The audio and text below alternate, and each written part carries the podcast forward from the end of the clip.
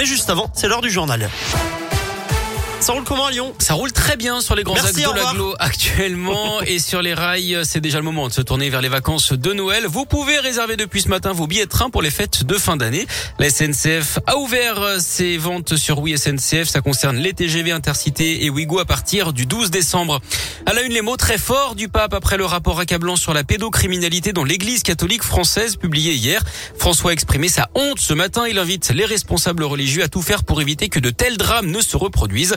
Le rapport de la commission Sauvé faisait état hier de 216 000 victimes, enfants et adolescents agressés sexuellement par des clercs ou des religieux depuis 1950.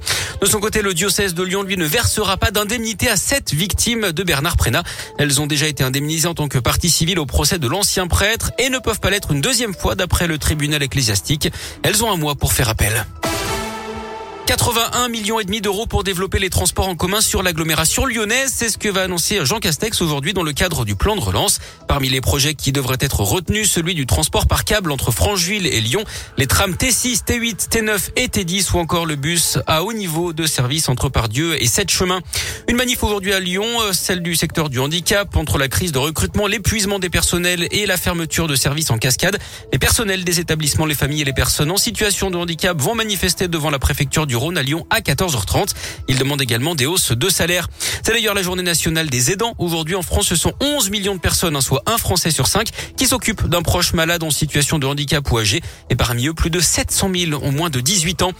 Un moment très important et sans doute très émouvant dans le procès des attentats du 13 novembre 2015 avec le début aujourd'hui des témoignages des victimes du Bataclan aux assises spéciales de Paris. 90 des 130 victimes avaient trouvé la mort dans la salle de spectacle ce soir-là. Des hausses de salaire de 6 à 9%, c'est ce que propose l'UMI, le principal syndicat patronal de l'hôtellerie-restauration. C'est pour mettre fin à la pénurie de main-d'œuvre depuis la réouverture des restaurants et des bars. Le secteur qui a perdu 237 000 employés pendant la crise du Covid. Les gouvernements doivent-ils mieux contrôler Facebook? C'est notre question du jour sur radioscoop.com alors que le réseau social s'est fait gronder par le Congrès américain. Il l'accuse d'avoir oublié ses principes moraux au nom du profit. Envahissement de la vie privée, promotion de contenus toxiques, utilisation des enfants et des ados. Le Congrès promet de mieux réguler le site. Et puis on reparle des intempéries qui ont balayé le sud de la France le week-end dernier. C'était bien pire en Italie où la région de Ligurie a enregistré près d'un mètre de précipitation en 24 heures. Nouveau record d'Europe d'après Météo France. En moyenne, c'est ce qui tombe hein, sur les villes françaises en un an. À noter également que ces précipitations historiques n'ont fait aucune victime.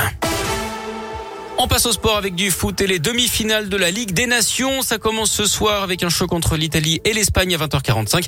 Demain, la France affrontera la Belgique et puis notez la victoire de l'OL féminin 3-0 en Suède hier en Ligue des Champions et celle de l'Asvel en basket. C'est du championnat 94-69 contre le Portel.